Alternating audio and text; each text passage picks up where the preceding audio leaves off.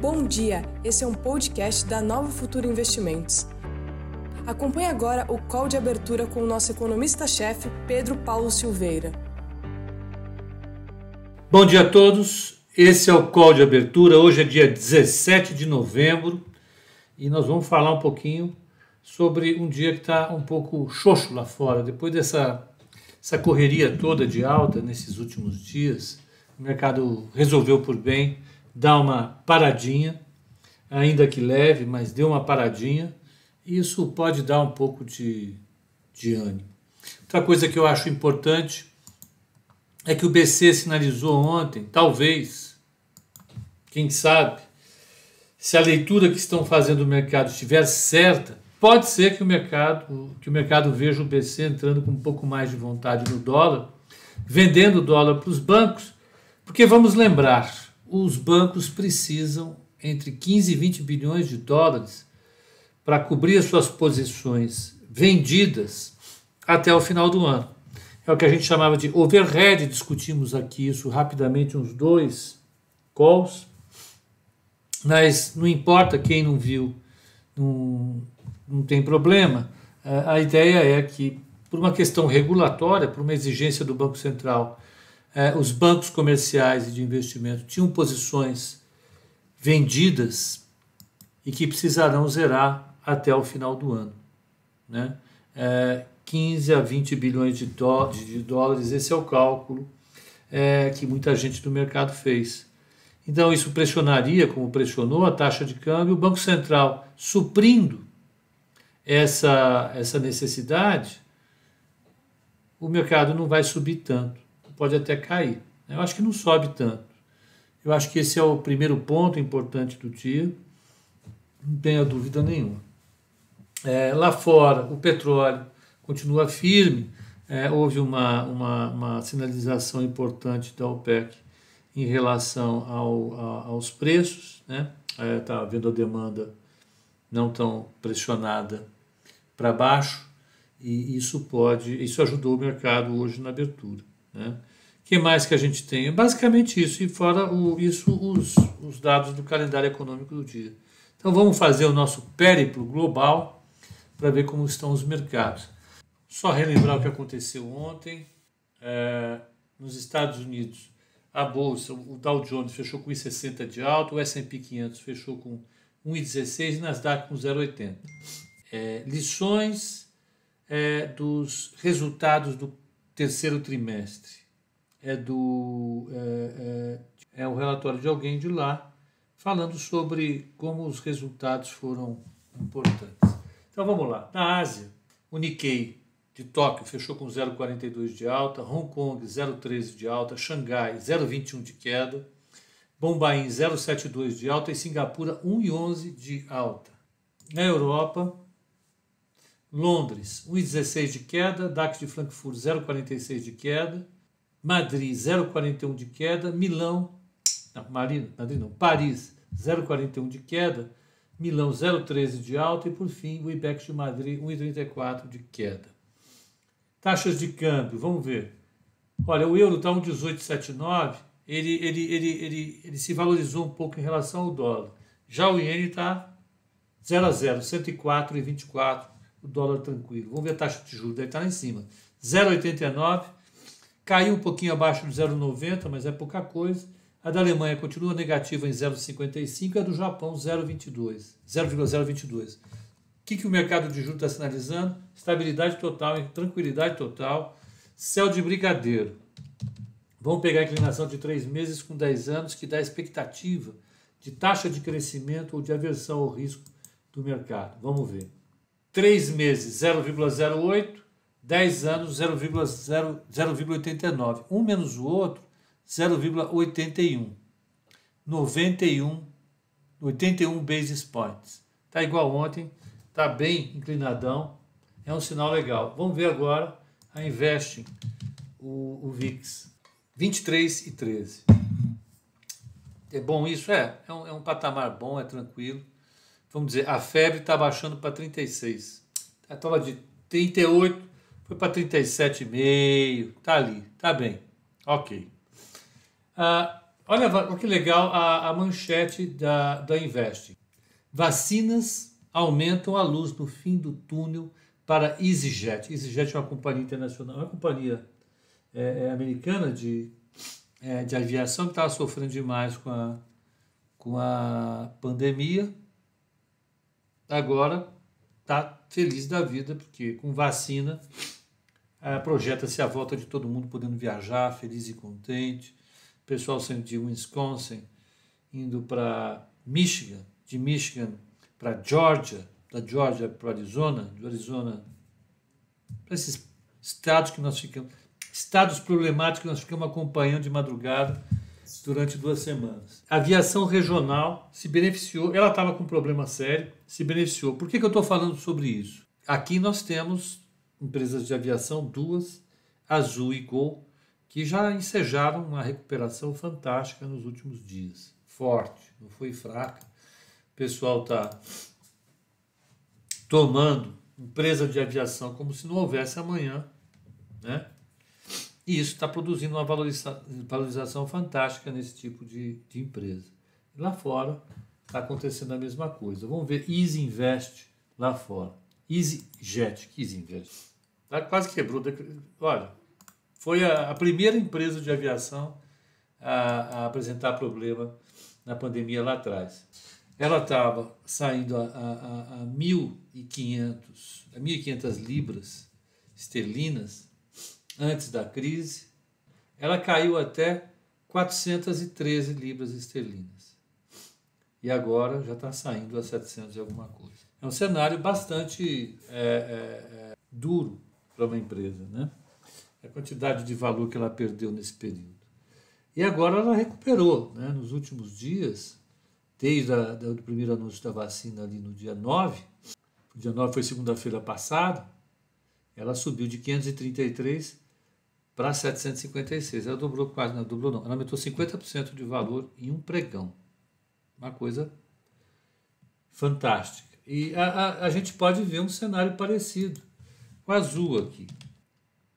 Se bem que Azul ficou longe de ter problema, etc. Mas ela estava em 61 reais, caiu para R$ 8,90 e vem se recuperando. Ela antes do dia 9, no dia 5 ela estava em 22 reais. A partir do dia 9 ela subiu e está em 31 reais. Então ela subiu 50% do dia 9 para cá. E por aí foi a Gol. Né? O mercado está certo em fazer isso? Talvez, eu acho que o mercado estava precisando de uma desculpa para comprar esse prêmio. O que, que é o prêmio? A ação está super desvalorizada porque o mercado está colocando o pior cenário para ela, cenário em que não tem uma, uma volta definida para as atividades econômicas, a empresa vai sofrer demais financeiramente, vai perder receita, vai continuar pagando imposto e salário, vai continuar pagando as despesas operacionais dos aviões mesmo que os, mesmo que os aviões não saiam do chão, você paga, o avião é caro. E por fim, e por fim você tem um, um, um, um cenário de, de, de, de incerteza para frente. Quando você coloca a vacina, é exatamente isso que a, a, a matéria da Investing está falando. Olha, tem uma luz no fim do túnel. Basta você acender uma luz no fim do túnel que o mercado já fica esperto, sai buscando é, é, empresas que estão extremamente descontadas. E pode ser o caso da, da EasyJet, tem mais empresas de aviação aqui no Brasil, a Gol e Azul. Você não se anima, não? Não, não me animo. Obrigado, pode ir, a festa é sua, vai lá, aproveita, divirtam-se. Não vão contar com a minha presença. Porque a empresa de aviação, eu tenho problema com ela.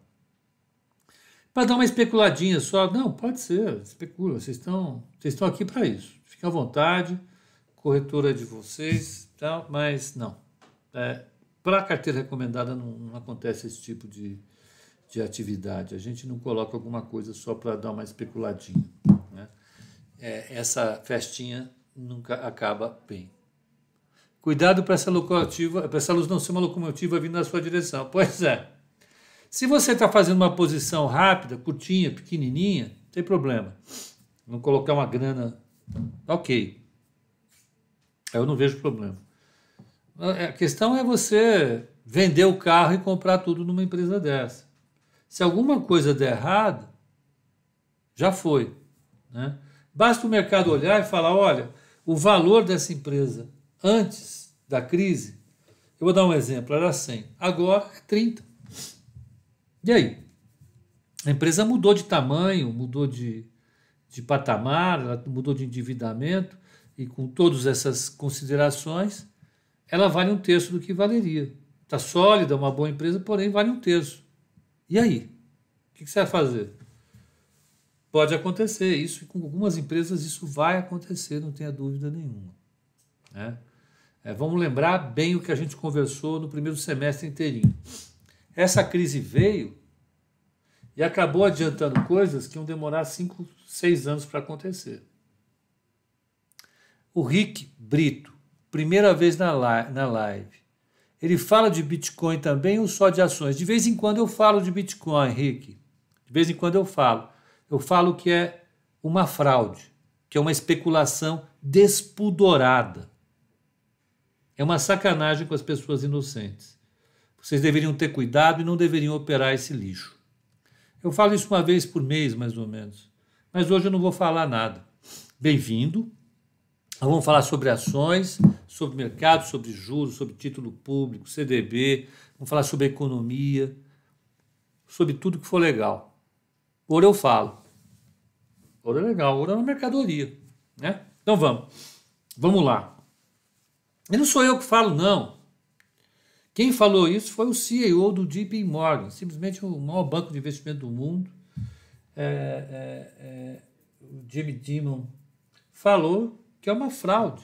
E quem operar uh, uh, Bitcoin no banco vai ser mandado embora, por dois motivos porque está proibido operar Bitcoin no banco, e segundo, porque é estúpido. E alguém que é estúpido não pode trabalhar no JP Morgan. Eles gastam um dinheiro enorme em Red Hunter todo ano.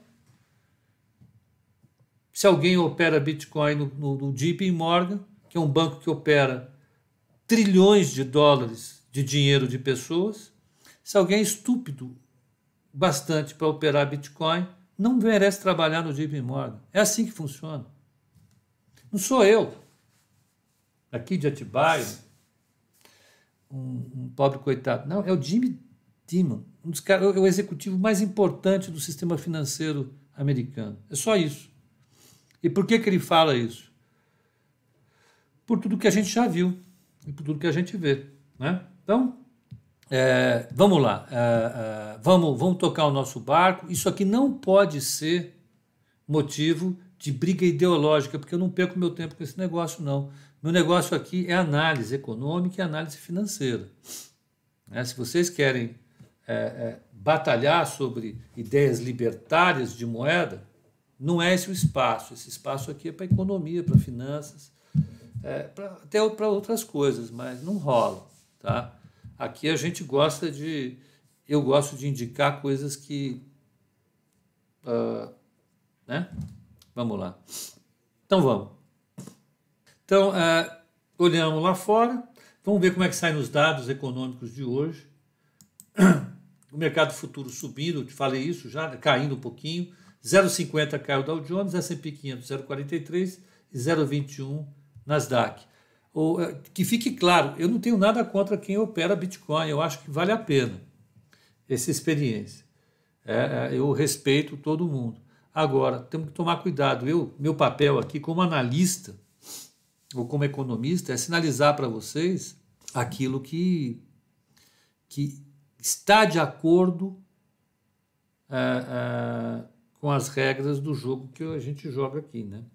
É, a gente analisa valores dentro de todo uma, um mercado organizado, centralizado e, e regulado. Né? Então vamos, uh, vamos lá, vamos tocar o nosso barco.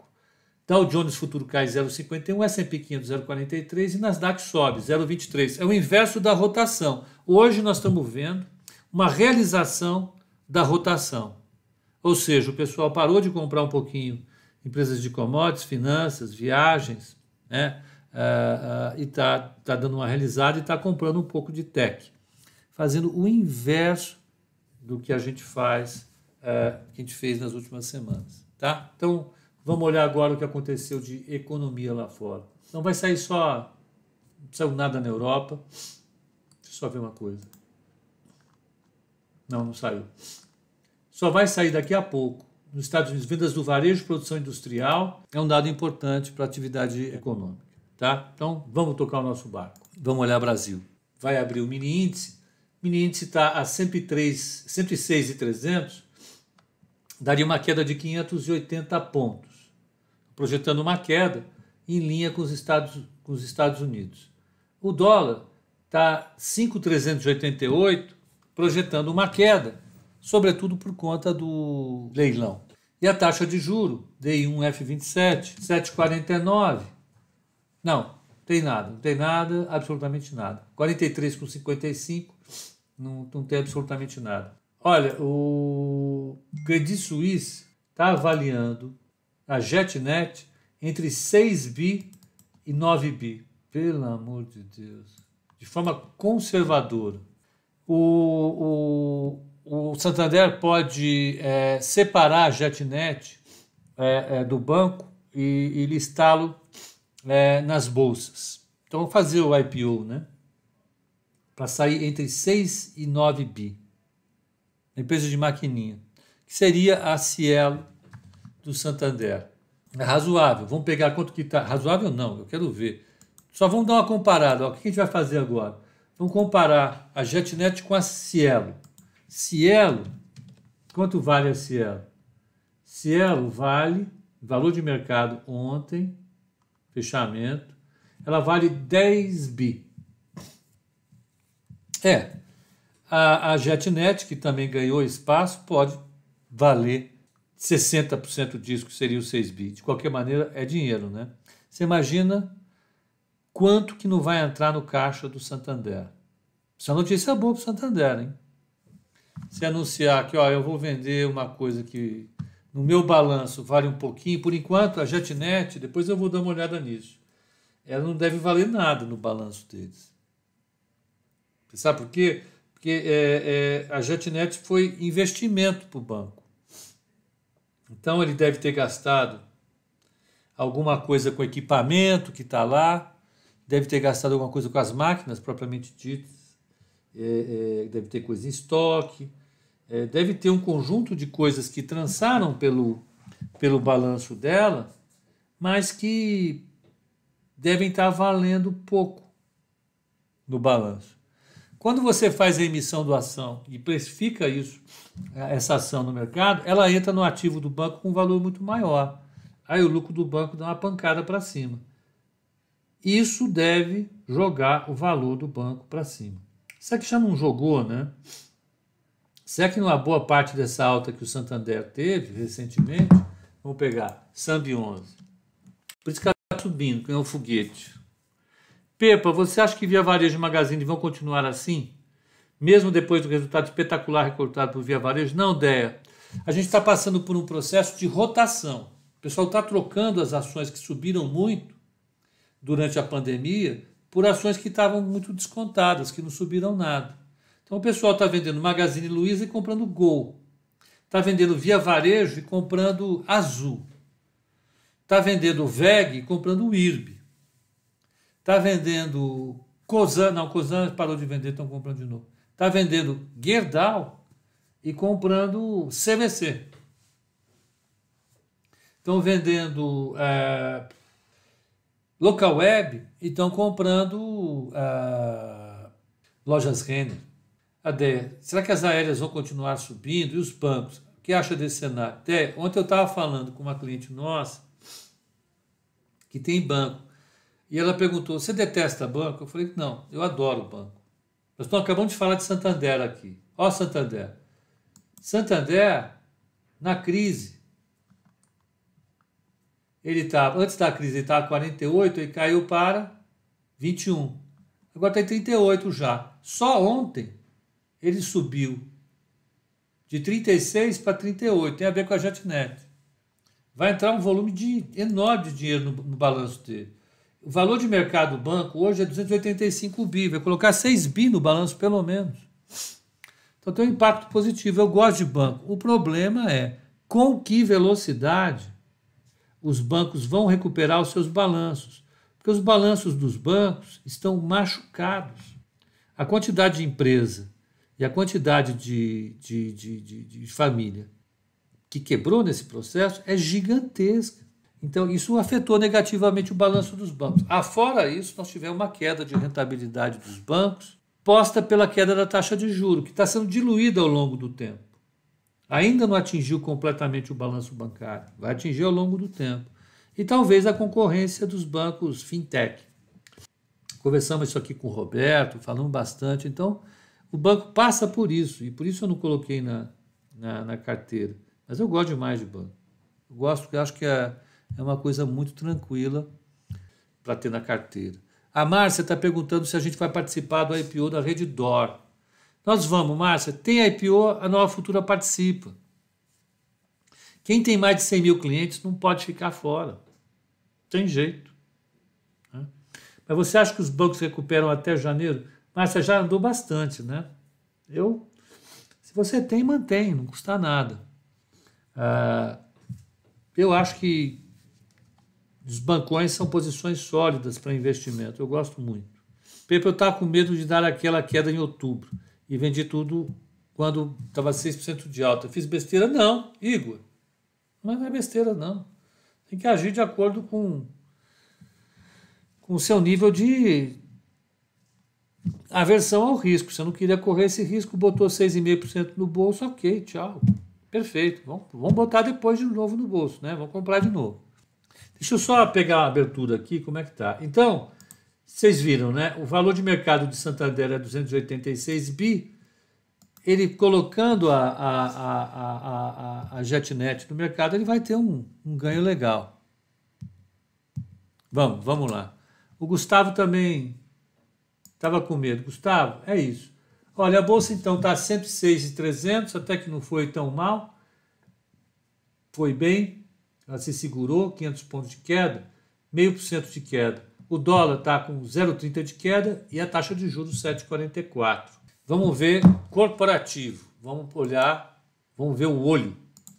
Aquele relatório diário da uh, Broadcast.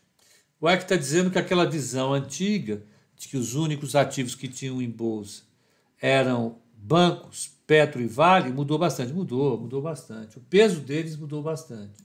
Ó, uh, vamos ver. O que, que a, a, a, o broadcast está falando? Fique de olho em Notre Dame, Qualicorp, Gafisa, Vale, Santander, Gerdau e Links.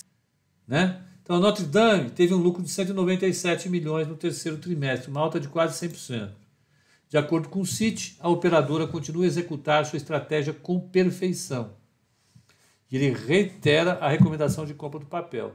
Seu modelo verticalizado permite que a empresa ofereça, ofereça preços atraentes, o que é fundamental para impulsionar a acessibilidade e aumentar a competitividade.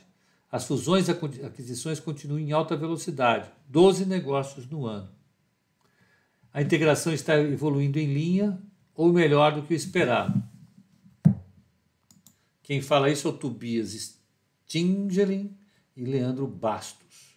A Qualicorp anunciou um líquido de 131 milhões de reais, teve uma alta de 18%, então a, o, EBITDA, o EBITDA teve uma alta de 5,4%. Resultado não tem, a gente não sabe se foi bom, se foi ruim, porque eu não acompanho esse papel. Qualicorp, depois daquela operação policial lá, eu tirou do radar. Polícia na empresa, para mim, é fica de molho pelo menos um ano. É bom, né? Legal. Uma coisa que é importante para a gente olhar, e que eu gosto de olhar, e eu faço questão de olhar, que eu gosto de olhar não, é que eu me proíbo de acompanhar a empresa que teve problema com a polícia. É, diferente do caso da Petro ou da Vale, que você teve um enforcement grande nos últimos anos, então você pode esperar uma, uma mudança razoável de comportamento. Agora, a empresa, quando recebe batida policial, né, demora um tempão para resolver. Foi o caso da JBS. Né? Então, essa última estada da Polícia Federal na Qualicorp me deixou um pouco longe do papel. Santander, ok, uh, já, já falamos. Gafisa, um prejuízo líquido de 57 milhões no terceiro trimestre.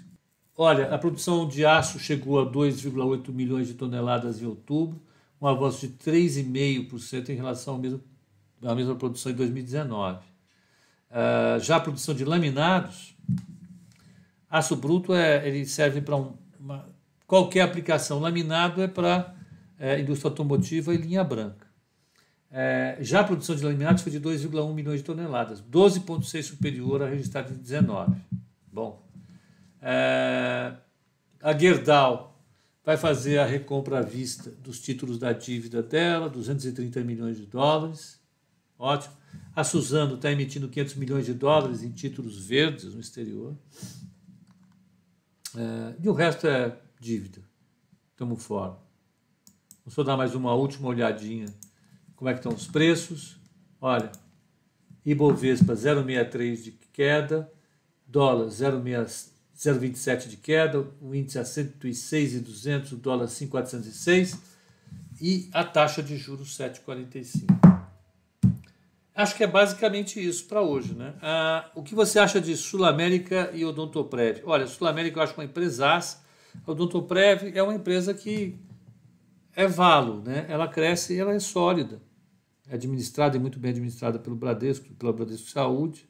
Acho que é uma, uma empresa de valor. E Sul América, ela teve uma, uma, uma andada forte no começo da crise, depois derreteu. Acho que o mercado vai ficar de olho e ela tem a mesma questão que os bancos têm, queda na margem. Bom, pessoal, é basicamente isso para o pessoal do Instagram. E nós nos vemos no call de fechamento hoje, às 18 horas, tá bem? Então, um bom pregão para vocês e até mais tarde.